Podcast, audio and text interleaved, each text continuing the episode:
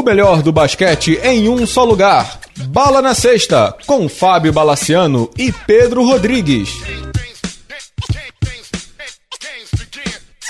Amigos do Bala na Sexta, tudo bem? Como diria Michael Jordan, estamos de volta. E aí, Pedro Rodrigues, como vão as coisas?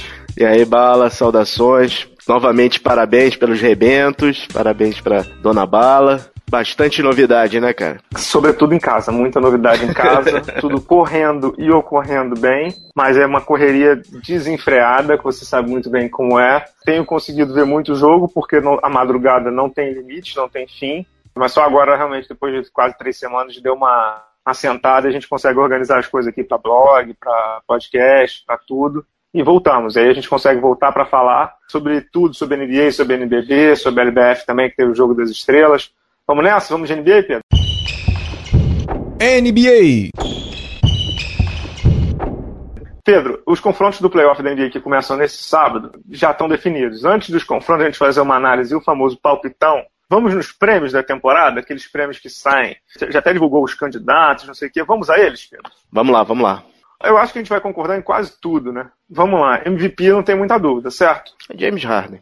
É assim, os números do LeBron são impressionantes, mas o, o recorde do Houston, que efetivamente é um upgrade do núcleo passado com Chris Paul uhum. e evolução do Capela, mas o fiel da balança ainda é o Harden. E essa temporada é dele, cara. É, eu concordo. E, e o, que, o que tem que ser analisado também é assim, a NBA sempre deu o prêmio que é uma mistura, né, um mix entre performance e campanha do time. Uhum. Sempre foi assim, né? O, o, o, quanto aquela tua performance impacta na performance, no, no, resultado do time. O LeBron tem uma, tem uma temporada descomunal, jogando os 82 jogos pela primeira vez na vida, o que fala muito sobre ele como um atleta, mas os resultados do time, e não por culpa dele, que isso fique claro, os resultados do time não são bons. Então, o prêmio vai para o James Harden. Não tem, se duvidar, até quase unânime. Não tem muita dúvida que ele vai para o James Harden, não. É, eu também acho que desse ano não foge do Barba, não. É merecido, cara. É bem merecido. Vou deixar o, o mais difícil para o final, tá? Tá bom.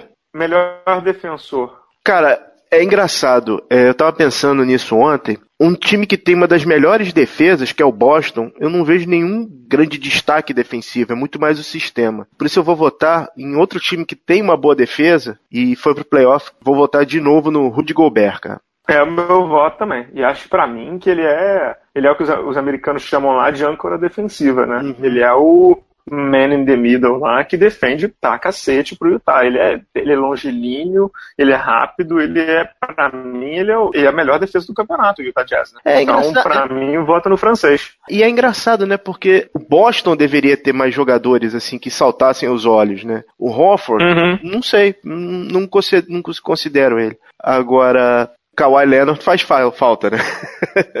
É, o Kawhi Leonard não tá na disputa é. porque é. não tá jogando, mas ele estaria nesse, nesse mix aí, né? Vamos lá, melhor reserva, eu votei no Lou Williams, do Los Angeles Clippers. Mas eu queria tanto que o Ginobili ganhasse. É, cara, mas esse ano é do Lou Williams. Ele beirou um All-Star. Foi, uhum. a, foi a única coisa que manteve a montanha russa, que foi o Clippers, relativamente competitiva até os dois últimos jogos da temporada. O prêmio é dele, cara. Maior evolução também, eu acho que esse daqui é unânime, que é o Vitor Oladipo, né, do Indiana Pacers. Acho que ninguém esperava a temporada que ele teve. Virou um All-Star, virou um franchise player, levou o Indiana à quinta colocação do leste. É dele, né, Pedro? É, é dele. Sim, essa história do Indiana passa muito pela história do próprio Oladipo, né? Que passou de chacota pela troca que, que envolveu o Paul George para um pro time sensação, né? O time Cinderela desse, desse playoff. Executivo do ano. Executivo do ano. Eu vou votar no Danny Ainge, cara. Danny Ainge do Boston. É um ótimo voto. Ele pegou o Kyrie Irving, pegou o Gordon Hayward. Tem o Morris também que ele trouxe. Eu votei no Daryl Morey, porque ele trouxe o Chris Paul. Uhum, uhum. E, e, também rodeou ainda mais com.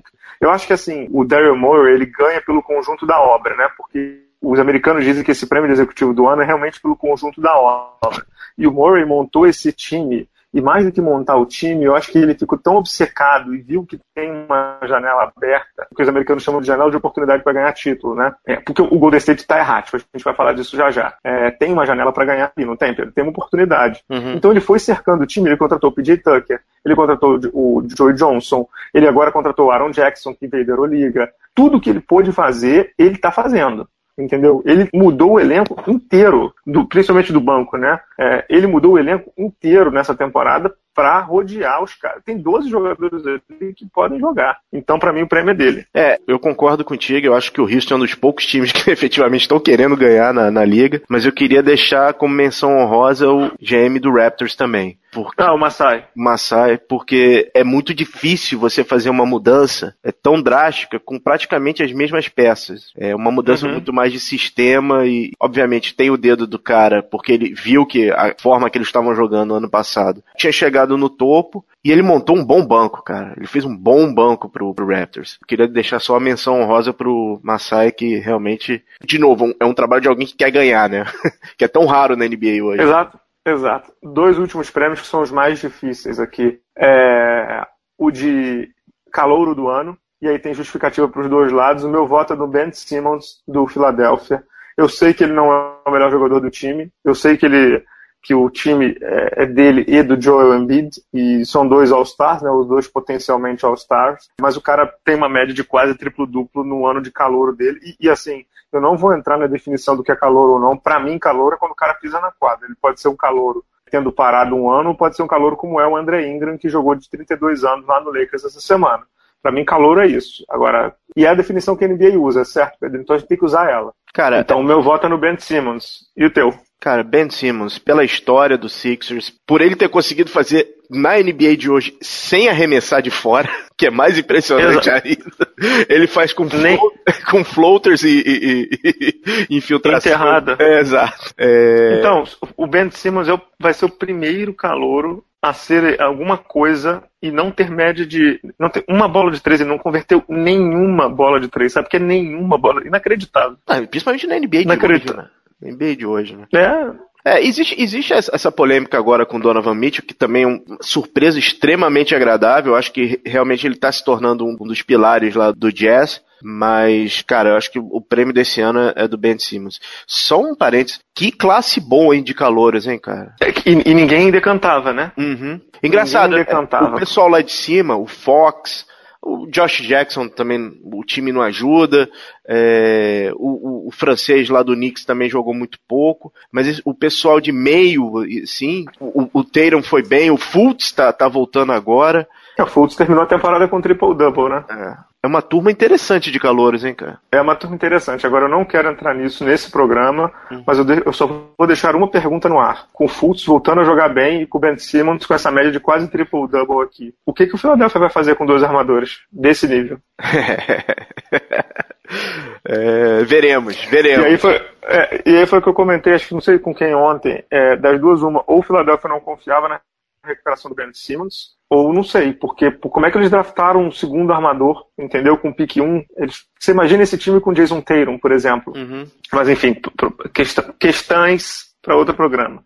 É, o voto no Donovan Mitchell é super justo. Ele é um cara que calor, virou franchise player de um time que deveria estar em rebuild e ficou quase terceiro do resto, ficou em quinto no, no último jogo, né? Então uhum. jogou muito, jogou muito mesmo, fez uma segunda parte de temporada bem incrível Donovan Mitchell e, e merece todos os votos. Mas o meu voto vai para o Ben Simmons. Eu acho que ele jogou mais bola e, e, liderou mais o seu time, se isso é possível. Donovan Mitchell é o, para mim, um serial killer, né? Digamos assim, é o Kobe Bryant be like, né? Ele é assustador. A bola vai chegar na mão dele, ele vai matar a bola. O Ben Simmons, ele é o, ele é o LeBron, né, cara? Ele é o LeBron ainda sem um arremesso, mas ele é o LeBron de envolvimento, né? Ele é muito alto, ele tem 2,3, 2,6, sei lá joga de armador e conduz o time dele. Então acho que é por aí. É por Outro aí. prêmio difícil, Pedro. Prêmio para mim mais difícil de dar. Técnico do ano. Dwayne Casey. Dwayne Casey do Toronto. Meu voto vai para o Quinn Snyder do Utah Jazz. E eu explico por quê. O Utah Jazz, como eu disse, ele era para estar tá em rebuild. Por quê? Ele perdeu o Gordon Hayward, ele perdeu o George Hill, ele ganhou um Rick Rubio que ninguém queria. Lembra disso? Uhum. Ele ganhou um Rick Rubio que ninguém queria. O Rick Rubio chegou no playoff na frente do Minnesota, que quase não entra. É, então, trabalhou muito bem as peças, trabalhou um backcourt de Ricky Rubio e Donovan Mitchell que, que ninguém, ninguém acreditava. Donovan Mitchell porque era um pique de meio de draft, né, de posição 12, 13 lá. O Ricky Rubio que ninguém queria. Perdeu o Rodney Hood no meio da temporada, que era um garoto que vinha do banco e que, ah, beleza, ele vai dar um jeito. Não. O Dante Jackson só voltou agora no fim da temporada. Eu acho que o trabalho do Quinn Snyder é bem incrível. Quase 50 vitórias com esse Jazz aí. É, outro pilar desse time, principalmente defensivo e arremesso de fora, é o meu, é um dos meus perseguidos, né? Joe Ingles, que é o australiano. É, Joe Ingles. Ingles, é um uhum. dos meus perseguidos. Eu acho um bom voto também, mas acho que na mesma pegada desse voto, a gente tem que colocar o Brad Stevens também. Que... Tem, tem, tem. Esse ano é o mais difícil dos votos. Cara, assim, é... o Boston não consegue arremessar, cara. Cada dia você tinha um jogador diferente do Boston fazendo 20 pontos. Você tinha o Rozier fazendo, o Tatum fazendo, o Brown. É, o Jalen Brown. É, é, era uma rotação insana e, e, e ele, cara, ele, ele jogou com o time principal literalmente dois minutos na temporada. Dois minutos, cara. E o mais interessante do Brad Stevens é que em nenhum momento você vê ele reclamando, né? Não, nenhum momento você vê o cara reclamando. Ou seja, ele tá lá e vai fazer o trabalho dele, ele vai ver até onde vai. É, esse... É, mas é um bom voto também. Esse ano tá impressionante. Dwayne Case, que é o meu voto, eu acho que é, a reconstrução do Raptors com as peças que eles tinham, sem explodir o time, é um trabalho impressionante. O trabalho do Quinn Snyder, o trabalho do, do Brad Stevens. Mike D'Antoni? Mike D'Antoni também e o trabalho do cara do Portland. O Terry Stotts também é Terry muito Stotts. bom. Um senhor trabalho também para conseguir um, pegar um, Boston, Portland e, e, deixar em terceiro na conferência, eu acho. É, é, mas assim, eu concordo. Mas você concorda também que tudo isso está muito aberto, né? Essa, uhum. essa votação para mim é mais difícil. Isso daí, qualquer coisa que dê é possível. É, esse ano a gente tem a gente tem trabalhos muito bons, né? E trabalhos patéticos, né? Mas isso aí a gente vai, vai falar mais um pouquinho mais pra frente, né? Vai, vai mais pra frente. Vamos aos palpites das séries? Vamos lá. E tentando ser resumido, senão esse programa vai longe, que tem NBB ainda. É, vamos começar pelo leste. Eu escrevi no Twitter, Pedro, que quando eu estava fazendo o preview lá pro blog, que vai, que vai ao ar ou foi ao ar esse sábado, é, no Oeste eu tenho todas as certezas, e no Leste eu tenho todas as incertezas. é por aí mesmo. Vamos lá, vamos pela ordem do 1, 2, 3 e 4. Né? O Toronto, que é o, o Seed 1, contra o o Washington Wizards, que é o oitavo. O Washington teve uma temporada super errática, sem o John Wall, problema no elenco. O Satoransky entrou e manteve o ritmo, mas mudou a forma de jogar. Toronto foi bem pra caramba, no final deu uma caidinha. Eu vou de Toronto, mas conhecendo Toronto, eu vou de Toronto 4 a 3 Eu vou de Toronto, mas é questão psicológica. O Toronto vai perder. Uma coisa eu tenho certeza nessa série: o Toronto vai perder o jogo 1. É, vai fazer besteira, sempre faz. O, o, o jogo 1 o Toronto vai perder. Eu acho que dá Toronto em E com o Kyle Lowry chutando 2 em 14, aquela coisa. Por aí. Né? Por, e aí ele vai voltar naqueles velhos vícios de jogadas de isolação e tal. Vai, vai, vai, vai ser aquela festa. Aí vai, vai dar aquela derrubada na torcida, mas eles conseguem se recuperar. Acho que o Toronto fecha em, em seis jogos. 4x2 Toronto. Uhum. É, eu vou ter 4x3 por conta do histórico. Porque time uhum. por time, o, Raptors o é Toronto é muito, tem muito mais, muito, muito mais organizado tem o histórico, né? Inclusive, depois, lá pra frente, no bolão que eu fiz lá pros apoiadores do Bola na Sexta, que tá até aberto, eu fui com Toronto até o final com 4x3. já, já antecipando, eu fui com 4x3 direto. Opa, Mas, enfim. Palpite, palpite, porque o, o próximo do Toronto é, é pedreira, cara. Se passar, né? É, exatamente. Exato, exato. Vamos lá. Vamos ao segundo, que é Boston Celtics e Milwaukee Bucks. É, Boston Celtics 2, e o Milwaukee 7. O Milwaukee escolheu o Boston claramente, como diria Claudio Carsuli, e o Boston estava ali, já não tinha muito o que fazer, já era o segundo há muito tempo, se manteve, perdeu o Kyrie Irving, perdeu o Marcus Smart, perdeu todo mundo, né, Pedro? Daqui a pouco você entrar, quem, quem, quem, entrar no, quem entrar no ginásio com tênis de meia e, e short, joga, né? Uhum. Esse palpite para mim é muito difícil, porque o, o, o Bucks tem as peças, tem o Antetokounmpo, tem o Chris Middleton, tem o Eric Bledsoe, tem tem talento. O Jabari Parker, que jogou muito bem esse fim de temporada, tem talento. O Brogdon Mas, assim, tá voltando Não é confiável. O Boston. É, o Della Vedova voltou também. Uhum. É, tem talento, mas não é confiável. O Boston é confiável e não tem, e não tem tanto talento. Só que o Boston tem camisa e tem mando de quadra e tem torcida. Por isso eu fui no Boston 4 a 3 mas sem nenhuma, nenhuma certeza. E você? Bala, essa é uma série que você tem dois polos diferentes. Ou você aposta numa super estrela, ou você aposta num super técnico. Para mim, essa é a questão. Talento por talento, acho que o Milwaukee tem mais talento que o, que o Celtic. Mas o sistema do Celtics é impressionante. Eu acho que essa série vai ser aquelas séries mais duras de assistir. Poucos pontos, muitas faltas, decidido em lance livre. Vai ser. O americano chama de bruise, né? Uhum. Essa daí, eu fechei o olho e chutei. Eu acho que vai dar Milwaukee em 7, cara. Eu acho que o Atento Cupo vai querer mostrar pra liga que ele é o cara. Vamos acompanhar. Vamos acompanhar. Terceira série. Sixers e Miami. Também uma série que para mim é enrolada. Por quê? Porque o Sixers tem mais elenco, na minha opinião. Né? Tem que ver se o Embiid volta nessa primeira, nessa primeira rodada. É, já tá lá usando a máscara, até fez a brincadeira com o fantasma do processo. Esse cara é demais. Não sei se volta, como é que ele volta, aquela coisa toda. Mas é um time que, com, com exceção do, do Redick e do Bellinelli, né? Todo mundo ali é. E do Ilyasova, que já jogou também, se não me engano. Quase todo mundo ali, ou, ou as principais peças ali, estão jogando playoff pela primeira vez na vida. A gente sabe que é um bicho diferente. Então o Simmons é playoff pela primeira vez na vida, o Covington também, o Saric, o Fultz, Todo mundo ali é o Richard Holmes, que está vindo do banco, todo mundo ali é playoff pela primeira vez. E é um bicho diferente. Do outro lado a gente tem uns caras experientes, né? Aquele Dwayne, né? Dwayne Wade, né? Já jogou playoff, né, Pedro? É. É, é, é, é o menino, né? É o menino. É o menino que já jogou playoff. Tem o Dredd, tem o Whiteside, são caras mais. O Oline, que já foi fundo em playoff, tem que tomar cuidado lá o pessoal com, com os, os ombros, né? Do, o Oline que adora um ombro, né? Uhum. Mas o meu palpite vai em Sixers, 4x3. Bala, eu acho que aqui a gente tem a possibilidade de ter um Oklahoma do começo da, da década. O 76ers, pela posição que ele ficou e como tá desenhado o playoff, ele pode ir longe. O problema é exatamente esse. Ele vai encontrar time do Miami que é cascudo. E, cara, o Spolstra vai bater. Eles vão chegar junto, vai chegar Johnson, vai chegar Justin Winslow em cima do, do, do Ben Simmons. E tem uma rivalidade, rivalidade entre o Whiteside e o Embiid, né? Que eles não se batem muito, não. Exato, bastante rivalidade, né? É. Eu acho que no talento, eu acho o 76ers mais talent, muito mais talentoso. Mas o Hit é muito cascudo, cara. Eu tô indo de Hit em seis jogos. 4x2. 4x2 Miami Heat. Hum. Beleza. Última série do. Última série do, do leste. Cavs e Indiana. é, essa série ela é fácil e é difícil, né? Porque o Indiana realmente ele é o, o patinho feio, ele não tinha nada aí para conseguir na temporada e conseguiu. Então a dúvida é se assim, será que eles já foram no limite?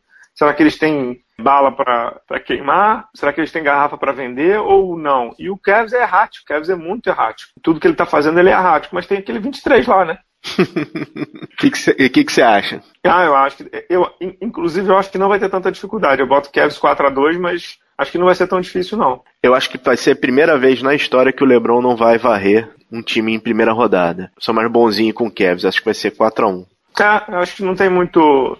Acho que não tem muito pra onde fugir, não. O, o Indiana vai bem, mas dá para imaginar o LeBron no, no Oladipo, não dá? E aí você imagina o estrago que o, provavelmente o LeBron vai fazer no Oladipo, né? Que Oladipo, cara? Lance Stevenson, cara. Vai, vai soprar palavras de carinho para o, para o LeBron, cara? Não, não, tô dizendo, o LeBron pode marcar sim, o Oladipo, sim, né? sim, sim, sim, sim. É, eu acho que se o LeBron ativar o modo LeBron, ele vai tentar acabar a série cedo para poder descansar, até porque, como a gente comentou mais cedo no programa, é a primeira temporada que ele tá fazendo 82 jogos, né? Então, ele sabe que tem que, tem que carregar Segurar o, o corpo. É, exatamente. Agora, uma passada rapidinha no, no, no, leste. É engraçado que alguns confrontos a gente imaginava com posições diferentes, né? Eu tava ouvindo o programa do começo da temporada, Raptors e Wizards a gente marcou como quarto e quinto. Como essa temporada do Wizards foi ruim, né? E o Pacers a gente nunca imaginou que fosse chegar a algum lugar, né? Não, não, não. Essa, essa temporada teve muita, muita surpresa, muita decepção também, né? Surpresa positiva do Toronto e decepção do Washington, mas o do Washington é explicável por conta da lesão do Wall, né, cara? Ele é o o time joga em função dele e ele joga no, no ritmo dele, né? Então, é, aconteceu. Vamos pro Oeste? Vamos lá pro Oeste. Então, no Oeste também tudo definido. Vamos as posições 1 a 8, né? Ou seja, 1, 8, 2, 7, 3, 6, 4, 5, né? Uhum. Primeiro confronto, Houston Rockets e Minnesota Timberwolves. O Minnesota entrou no último jogo, né? Teve até prorrogação, é, aquele mata-mata pela terceira vez na história da NBA. Entrou nos estertores mesmo, para mim, mega decepcionante embora entenda que a lesão do, do Jimmy Butler, do Jimmy Butler tenha um impacto nisso, mas para mim não é desculpa, porque tinha um elenco para segurar durante 15 jogos, ele todo mundo tem lesão. Enfim, não importa, tá lá, vai jogar contra o Houston. Para mim, Houston fácil 4 a 1. 4 a 0. 4 a 0, Pedro Rodrigues? 4, 4 a 0. 4 a 0. O Minnesota não tem ninguém que consiga defender o perímetro desse Houston Rockets. Não tem. A não ser que Gordon, Ariza, Harden, Paul estejam com uma tarde com mão congelada lá em, em Minneapolis. Cara, eu acho que o, o Houston varre. Varre com 4 a 0 Eu não concordo com a tua questão de defesa de perímetro, não. A defesa de perímetro deles é até boa com o Jimmy Butler e com o Jeff Teague. A e? questão é que hoje ninguém que tem. Mais? Mas, não, a, questão, a questão é que hoje ninguém tem, tem arma para deter o Houston. Uhum. A questão é essa, a questão não é o Minnesota, é que ninguém está conseguindo deter o Houston. E tem um ponto importante, né? O ponto forte do Tom Thibodeau, que era a defesa, essa temporada, o Minnesota tem a segunda pior defesa do campeonato. Então, que era o ponto forte dele, talvez não seja mais, né? É, o, voltando um pouco ao Rockets e até fazendo um paralelo com o Raptors, para mim o, o, problema ali é psicológico, né? A gente tem que ver como é que o Harden e o Chris Paul vão se comportar nesses playoffs. Né? Se eles vão ser os, os mesmos da temporada regular. Se eles forem, cara, eu acho que é varrida. Lembrando que o Chris Paul nunca jogou uma final de conferência, né? O Chris hum. Paul já tem 30 e blau e nunca jogou uma final de conferência. Eu acho que esse ano vai. Acho que esse ano ele vai sentir o gostinho. Vamos para o segundo confronto. Golden State Warriors sem Stephen Curry ainda. E San Antonio Spurs, muito provavelmente, quase certo, 99%, sem o Kawhi Leonard. Para mim é um milagre o San Antonio Spurs ter entrado no playoff sem o seu franchise player. Ele quase não entrou, mas entrou em sétimo, perdeu o último jogo ali para o New Orleans Pelicans exatamente o mesmo confronto da semifinal de conferência do ano passado, né, Pedro? Ou uhum. seja, aquele confronto do semifinal de conferência do ano passado está dando um impacto nos Spurs até hoje, que foi aquela lesão do Kawhi Leonard em cima do Zaza Pachulia. É, tá dando impacto até hoje, eles vão se reencontrar no playoff. Minha opinião, eu acho da Golden State 4 a 1 ou 4 a 2 Acho que não vai ter tanta dificuldade, não. Também acho que não, vai ser 4 a 1 essa série. Existe um fator X nessa temporada que é, o Lamarcus Aldridge, né? Que é um jogador que. Ele tá carregando efetivamente o San Antonio nas costas, mas apesar do Golden State estar tá meio. tá dando umas patinadinhas nesse, nesse, nessa temporada. Eu acho que o San Antonio ainda não, não, não consegue passar por cima do, do Golden State. É, quanto você falou? 4x1? 4x1. Beleza, agora vamos para os dois mais difíceis, na minha opinião. Portland Trail Blazers e New Orleans Pelicans. Tem o Anthony Davis que está jogando para cacete. O Drew Holiday melhorou demais. O Ethan Moore jogando bem também pelo New Orleans Pelicans. O Rajon Rondo, que, né, que, que tá com remédios controlados ali. e o Portland, que, que é uma das maiores surpresas da temporada, com seu trio, o Nurkic, o CJ McCollum e o Damian Lillard, que é um cracaço de bola para mim o Portland leva por 4 a 2 mas eu acho que essa série vai ser encrespadíssima, Pedro. Eu concordo inteiramente contigo. Eu acho que o Lillard vai querer mostrar que ele é um superstar na liga. Ele, ele precisa, ele, não sei por que ele precisa dessa reafirmação toda hora. E o, eu acho que o Rondo vai ativar o modo Rondo Playoffs, né? Lembrando que ano passado ele pelo Chicago quase assustou bastante o Celtics naquela temporada. Até quebrar a mão, né? É, exato. E, cara, o Anthony Davis vai ter que jogar o que sabe, o que não sabe e mais um pouco, né? Coitado, vai ficar tudo em cima do cara, né? É, não, é tudo em cima dele, cara. É tudo em cima do cara e, assim, e, e, ele tá com lesão. Ele jogou os últimos, alguns, esses últimos jogos lesionados e dá para ver que ele, ele demora um pouco para chegar no, no, ataque, ele tá com alguns problemas de movimento, mas o time é totalmente dependente do cara, muito, assim, a gente bateu muito no Alvin Gentry no começo da temporada, mas se conseguir colocar esse time no playoff sem o Cousins, é, mudanças, tudo bem, recebeu o Mirotic na, na, na, janela de trocas, pouco antes, mas é, é, um bom trabalho também do Alvin Gentry, cara, e assim, pro Pelicans ganhar, o, alguém tem que fazer mais de 20 pontos. O Anthony Davis tem que fazer 28, 30, 35 pontos por partida. Vai ter que ser uma, vai ter que ser a, a, aquela combinação de, é, de é. combinação de fatores, né? É, é. Eu acho o Portland muito mais encorpado do que o, que o próprio Pelicans. Né? É, não, o Portland tá jogando muito bem. O Portland tá jogando muito bem com, com o Amino, jogando. O Mo eu não sei se volta, né? É. Mas tá jogando muito bem com o Amino. O Zach Collins tá, tá vindo bem do banco.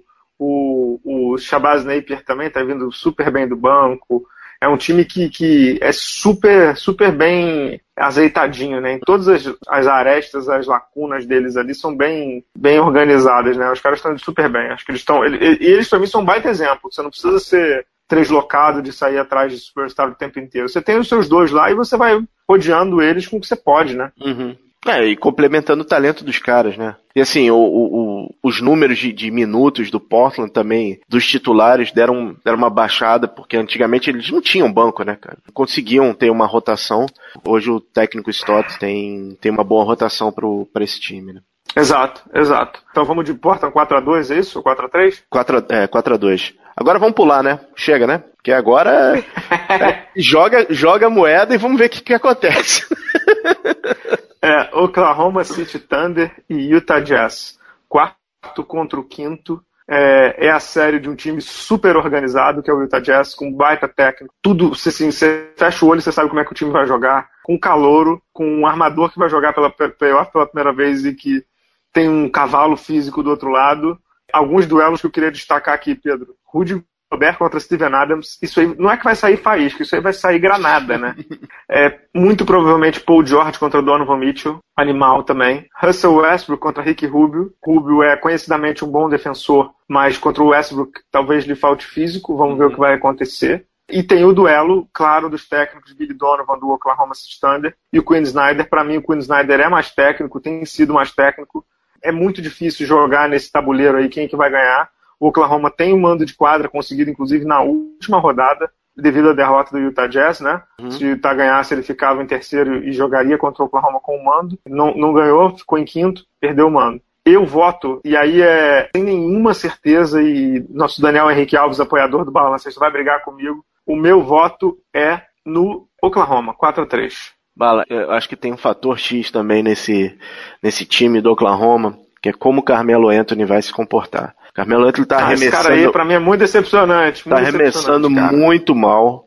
Ele tá arremessando muito mal, mas eu acho que ele entendeu agora que existe um senso de urgência. Ele tem que ter um bom playoff. Tem que ter um bom playoff para mostrar que ele ainda ele ainda é um dos caras. Ele, ele, ele ainda não entendeu que ele tá entrando numa categoria de, de Dwayne Wade, entendeu? Ele foi um dos caras e agora tá, tá queimando as últimas lenhas. Eu acho que o banco do Oklahoma vai prejudicar o time. Não vejo como não vejo como comparar os dois, e até mesmo os dois sistemas. Agora, você tem talentos individuais, dois talentos individuais absurdos, que é o Paul George e o Russell Westbrook. Dito isso, uhum. dito isso, meu palpite é o seguinte: é, eu sou do tempo que defesa ganhava o playoff. Eu acho uhum. que o Jazz vai fechar em 4 a 3 cara. Nessa não tem bom ou mal palpite. Cara, tem é, palpite. Joga, joga a, a, a, moedinha e vai. A Você, moeda. Você pode ter um jogo com o Westbrook fazendo 50 pontos e o Paul George fazendo 20, é, é, é cara, 25, cara, qualquer coisa pode acontecer. Qualquer coisa pode acontecer. É impre... Essa série é imprevisível. É, eu acho também. Beleza, vamos, já demos os palpites, vamos quebrar a cara, vamos ser motivo de chacota pela turma. vamos de NBB, não? Vamos pro Brasilzão, que tá bom aqui, hein, cara. Tá bom? Tá bom pra, tá bom pra cardíaco, check-up todo dia. Vamos, vamos pro NBB. NBB. O NBB, para quem não sabe, para quem não acompanha tanto, o NBB tem uma fase de oitavas de final em que os três primeiros, né, os quatro primeiros, perdão, eles folgam, né, aquela rodada de bye. Então, Flamengo, Paulistano, Franca e Mogi não jogaram a primeira rodada e tivemos os confrontos de oitavas de final do quinto ao décimo segundo. Então a gente teve, Pedro, me ajuda aí, Caxias do Sul ganhando do Botafogo em 3 a 0 uhum. é, O Vasco perdeu de Bauru em 3 a 1 inclusive no último jogo com uma jogada Boracini do Duda, jogada espetacular. Uhum. Uma série que o Vasco levou até muito bem. Achei que, que ninguém acreditava, na verdade, né, do, uhum. que o Vasco conseguia, conseguiria fazer. O Vasco levou super bem. Foi 3 a 1 Tivemos o basquete cearense virando contra o Pinheiros em 3 a 1 Tava, perdeu o primeiro jogo no Ceará em 1 a 0 ganhou os dois em São Paulo e ganhou o quarto em Fortaleza, no ginásio Paulo Sarazate, com o maior público dessa temporada no NBB, 8 mil e poucas pessoas, uma festa lindíssima. E tivemos nessa última quinta-feira, num jogo também histórico, três prorrogações em Salvador. O Minas ganhou do Vitória por 117 a 100 Deixa eu conferir o placar direitinho. 117 a, 100, 117 a 111. 111, é, o jogo mais longo da história do NBB, né? Três prorrogações. Um jogo incrível, incrível mesmo. O Rockmore do Minas jogou muito bem. O Wesley, para mim, uma das maiores revelações do campeonato, jogou super bem. Teve 24 pontos, 28 de eficiência. É, foi um jogaço, foi realmente um jogaço, bem emocionante. Um, depois a gente vai fazer uma, um podcast sobre nível técnico de NBB e tal mas que tá emocionante, ninguém tem dúvida, né, Pedro? Não, cara, eu já falo isso há algum tempo, cara. Se você quiser ver competitividade no, no esporte nacional, são as fases finais da Copa do Brasil no futebol e playoff do NBB, cara. É, é imprevisível. O jogo final do Caxias, o segundo jogo do Caxias com, o Botafogo foi muito bom. Os jogos do Vasco contra o Bauru, depois que o Alex saiu, o Vasco se portou muito bem e fechou naquele jogo histórico com com sete minutos de sonho do Duda Machado, que termina com aquela sexta Alaboracine. O, o Solar finalmente conseguiu passar por, por cima por cima da barreira ganhar uma série é, né? da barreira psicológica com o Betinho jogando muito bem e um pivôzão que entrou no segundo jogo, a Alisson. O Sualisson. Sualisson. Sualisson, Sualisson. Que, assim, Ele não, ele não queria perder aquele jogo. Tava claro que ele não queria perder aquele jogo, ele não queria jogar mais, ele não queria voltar para São Paulo. Na série mais disputada entre Minas e, e Vitória, culminou nesse jogo histórico, né, com três prorrogações, com mudanças de placar constantes, o, o, Minas tendo a chance de fechar, a Vitória teve chance de fechar com o Dawkins também. E esse jogo do Minas é importante não só pela competitividade, mas porque foi um jogo que foi transmitido pela Liga, então a Liga teve controle total da mensagem e terminou com uma entrevista antológica do Spigen. Não vi. Como é que foi? O que ele falou? Cara, Bala, tem que assistir. Ele tem que assistir. Tem que assistir, sim. Eu, eu vou te passar o link. Ah, é? É. Ele ficou. Vou pegar pra ver. Acabou o jogo, a Giovana foi conversar com o Spiga, eles ficaram mais meia hora conversando. Depois entrou uhum. o Cadum e o Guilherme, foi uma entrevista antológica. Antológica. Então, é, esses, play esses playoffs do NBB estão sendo. estão se superando em matéria de emoção.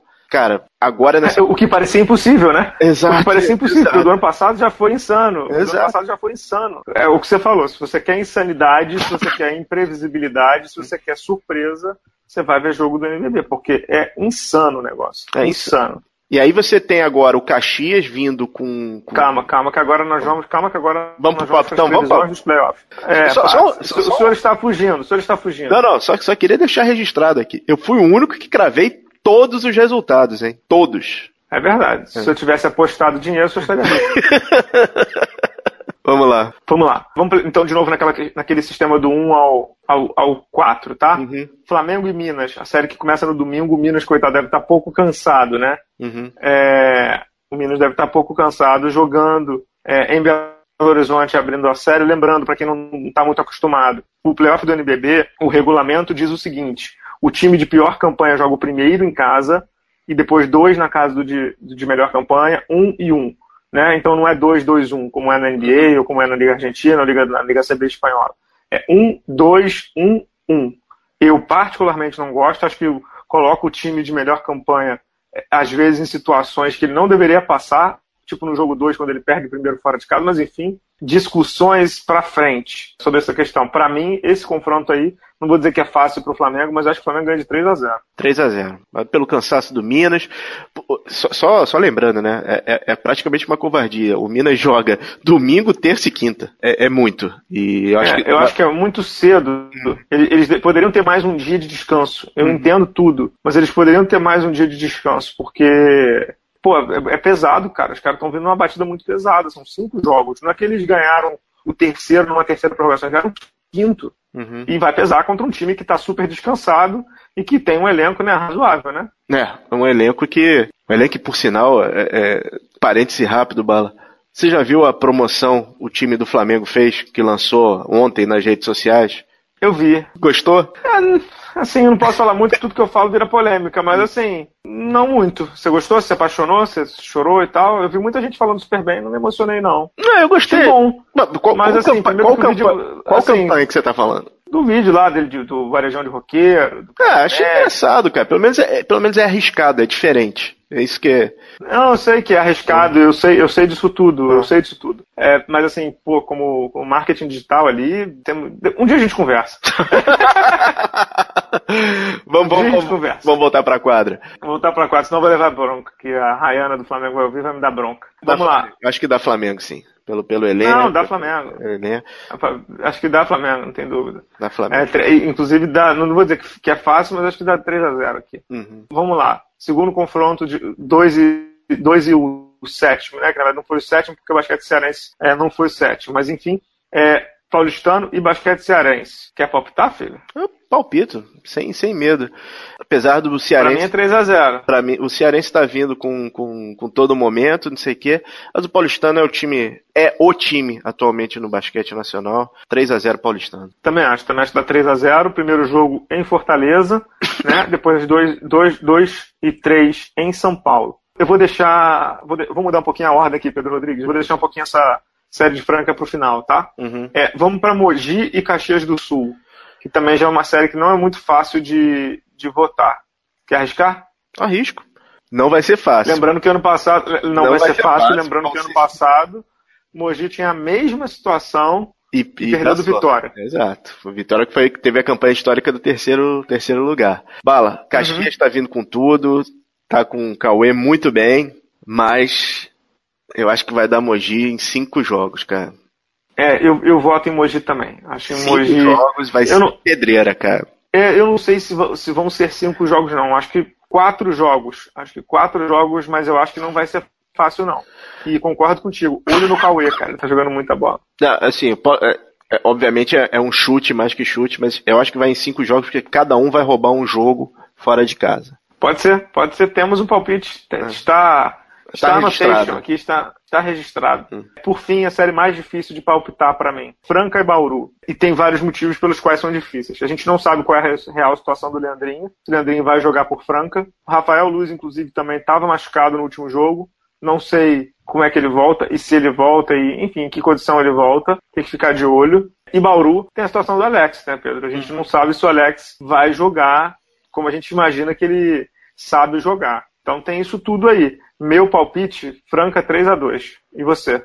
Bala, Bauru é o campeão. Bauru é um time que cresce em adversidade, mas a, a chave é, ainda é o Alex. Bauru vai levar essa série, cara. 3 a 1 Você acha? Eu acho. O senhor tem acertado os palpites, isso me preocupa. Olha, o, o, o... Porque eu tô errando tudo. Olha, cara, esse time do Bauru é, é, impressionante, cara. Quando você acha assim, bom, acabou, né? Chega, já, obrigado. Uhum. Já Eles renascem, é. É impressionante, mal. Eu tô, eu, eu, fico, eu fico de bobeira com os caras.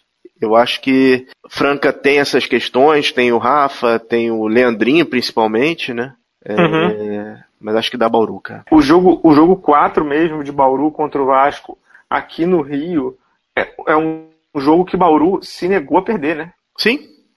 Cara, o, o, Vasco poderia ter levado esse. A gente já tá entrando no jogo do Vasco. O Vasco poderia ter levado o jogo, cara. Com 34 segundos, o Vasco conseguiu pegar três. No tempo normal, no né? tempo normal. Pegou três rebotes é, ofensivos seguidos, cara. E, assim, é, é aquela atuação do Duda é, é inacreditável. É inacreditável. Bom, 18 pontos entre, entre quarto período e prorrogação. Vamos, vamos. Fechamos de NBB? Fechamos de NBB, vamos.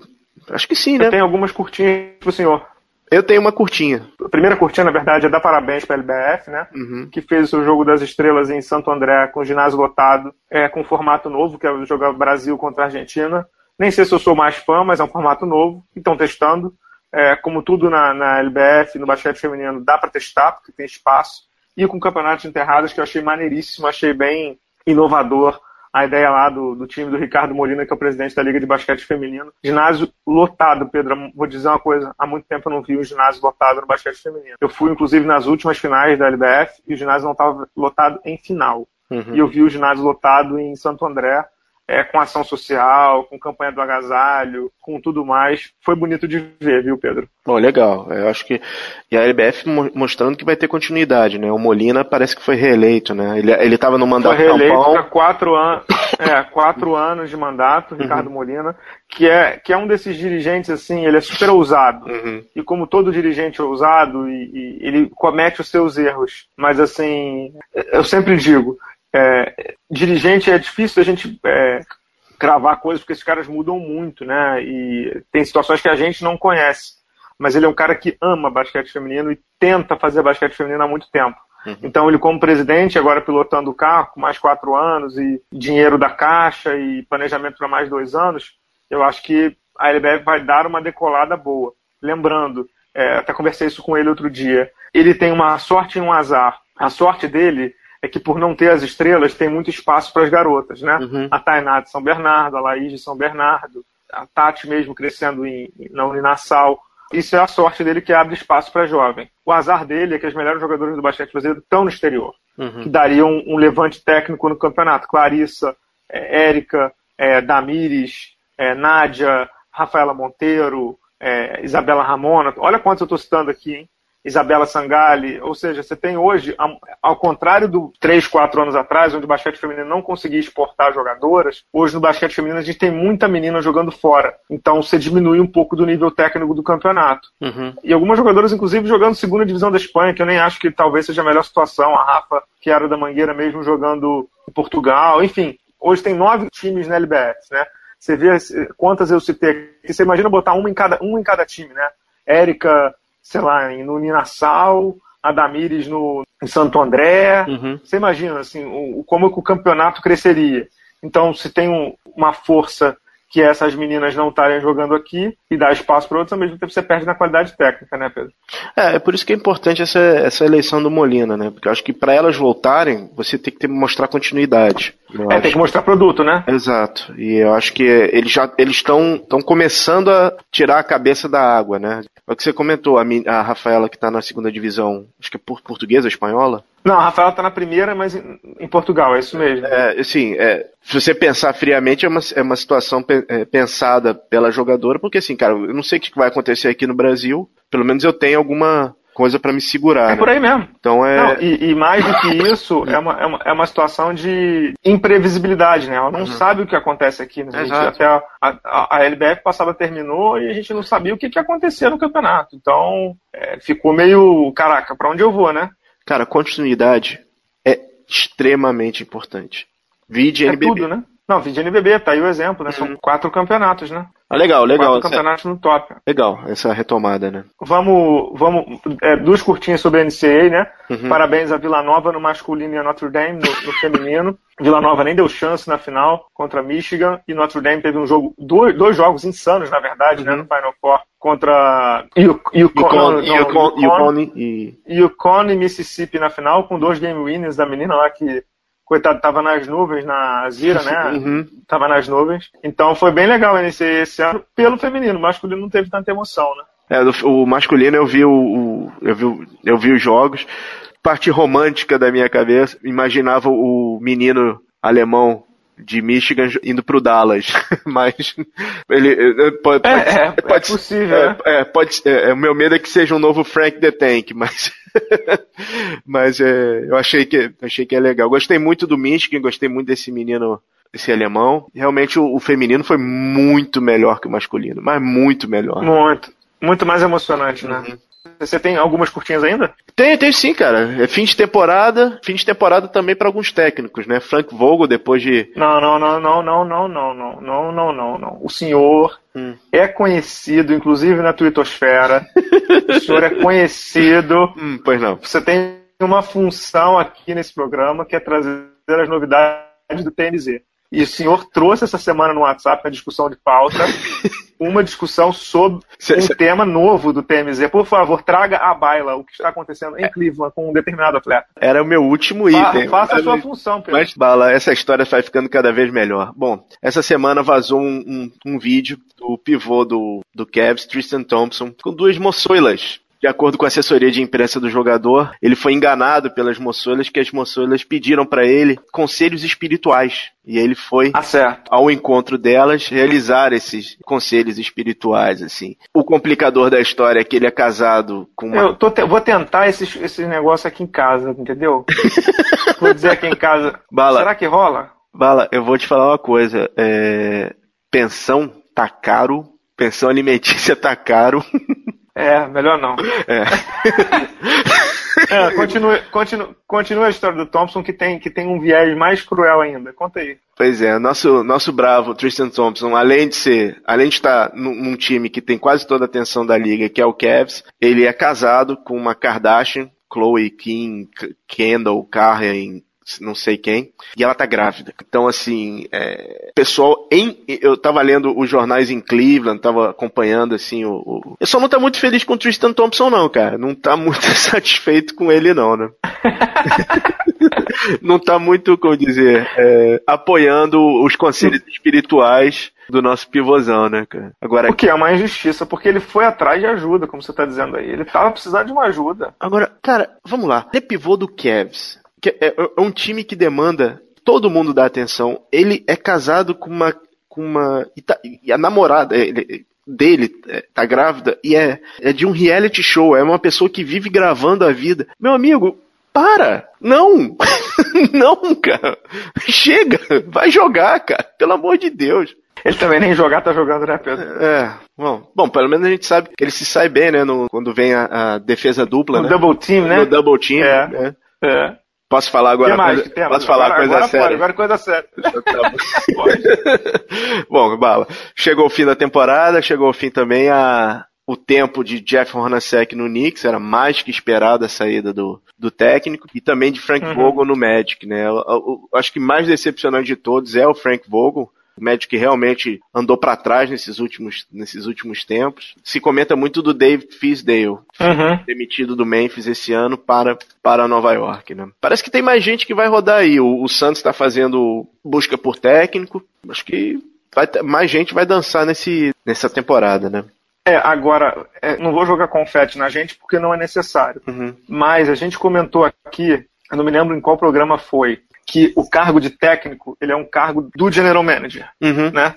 Que o, que o general manager escolhe para ter alguém dele na beira da quadra. E nesses dois casos, do Jeff Hornacek da saída do Frank Vogel são dois casos de novos general managers. O Frank Vogel é um ótimo técnico, ninguém tem dúvida disso. Mas o novo general manager lá é o John Hammond, que veio do Milwaukee. Uhum. Ele entrou agora, então ele tem que, ele quer dar a cara da franquia, ele quer mudar a cara da franquia. Então ele tira o, o Frank Vogel para colocar um técnico dele. Ele vai colocar um técnico com a cara dele. E no Knicks é a mesma coisa. Entrou um novo general manager lá, o Steve Mills, que vai dar a cara dele. Eu vou te dizer, o, o Jeff Hornacek, eu não vou dizer nem que fez um bom trabalho ou não, mas no Orlando, esperavam do Frank Vogel, o elenco, é, o elenco é totalmente disfuncional, o elenco é uma zona, entendeu? O elenco, sim, você não, você não vai bem nem de pique de draft, e tem o Aaron Gordon que, coitado, disse que quer um contrato máximo. Sabe? É, é, é, muito, muito louco, Pedro. É, o, o, GM já tinha dado sinais que ele tinha explodido tudo, né? Porque ele já, ele já disse que não ia pegar, não ia pegar a opção de contrato do Erzone, o que tá mais que certo. E ele trocou o Peyton. Aqui é um cara super errático também, uhum, né? Ele trocou o Peyton durante o, o, campeonato porque ele falou, não vou pagar, não vou pagar e, e realizou as trocas, né? Uhum. O, o, Magic, cara, é, é, é, impressionante, ele não consegue sair da lama, né, cara? Não consegue, e, e assim, é, o que eu sempre falo, né, pior do que você tá em rebuild é o tal do looping, né, cara? Uhum, você, uhum. você fica em looping. O que que, o que diabos o Orlando vai fazer? Conta pra mim, Pedro. Conta assim, ah, é, não sei, não sei o que, que ele vai fazer, porque, é, beleza, eles vão pro draft, mas eles estão eles estão indo em draft há 20 anos, cara. 30 anos, entendeu? É, não adianta, eles... Que, que, que, você acha que... Eles fazem bons drafts, mas eles não conseguem manter os talentos lá. Eles conseguem montar bons times, mas, cara, não vai. Não vai, não vai. Não vai, e outra coisa, que você sabe muito melhor do que eu, não vai e ninguém quer ir. Ninguém quer ir pra lá. É, é, ninguém quer ir pra lá, porque, né, franquias disfuncionais, ou você pega um Jonathan Simmons, que é um cara que veio de D-League e que quer dinheiro, não sei o quê, e, e para ele ter um contrato de três anos ganhando, sei lá, quanto, quantos milhões para ele é, é a chance da vida dele. Ou, meu amigo, não vai ninguém. E, e não vai mesmo, você sabe, ninguém vai. Uhum. Então, poxa, é, eu acho triste, cara, porque é uma franquia numa cidade legal, que para brasileiro tem sempre um atrativo, né? Porque é pertinho pra gente, né? E todo mundo gosta da Disney, não sei o uhum. que e tal.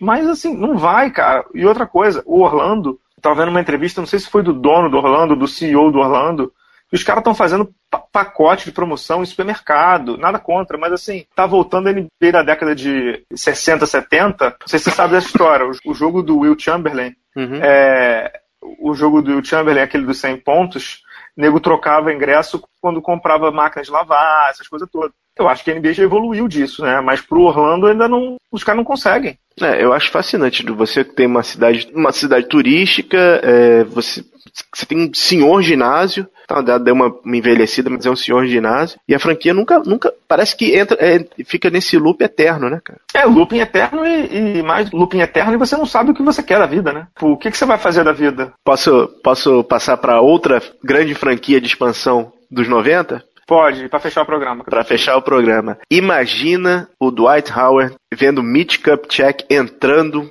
no centro de treinamento do Hornets, hein, cara? É, ele sabe que um entrou, outro saiu. Exato.